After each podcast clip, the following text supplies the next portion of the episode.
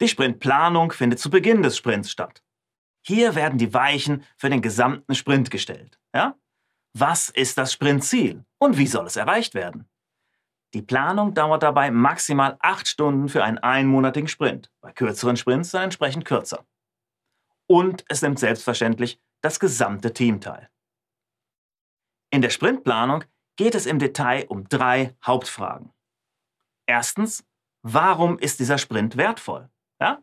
Das Ziel eines jeden Sprints ist ja die Steigerung des Produktnutzens für die Stakeholder. Das Team einigt sich dabei auf ein Sprintziel.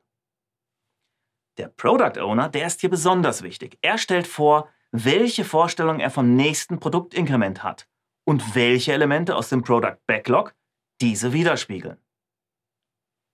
Zweitens, was kann während dieses Sprints alles erledigt werden? Ja? Dazu werden die Elemente aus dem Product Backlog ausgewählt, die in diesem Sprint bearbeitet werden sollen. Welche Elemente das sind, das entscheiden allein die Developer. Und zum Schluss, drittens, wie wird die ausgewählte Arbeit erledigt? Ja? Die Developer entscheiden, wie sie das Produktinkrement erstellen möchten. Als Hilfsmittel dient dabei das Sprint Backlog, die zweite Liste, speziell für den Sprint. In dieses Sprint Backlog wird nun eine Auswahl der Elemente aus dem Product Backlog übertragen. Das ist genau das, was im Sprint umgesetzt werden soll. Ergänzt durch einen Plan, wie es umgesetzt wird.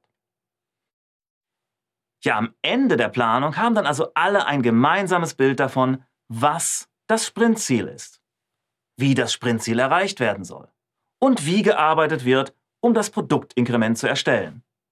Ja, und dann kann mit der Arbeit endlich begonnen werden.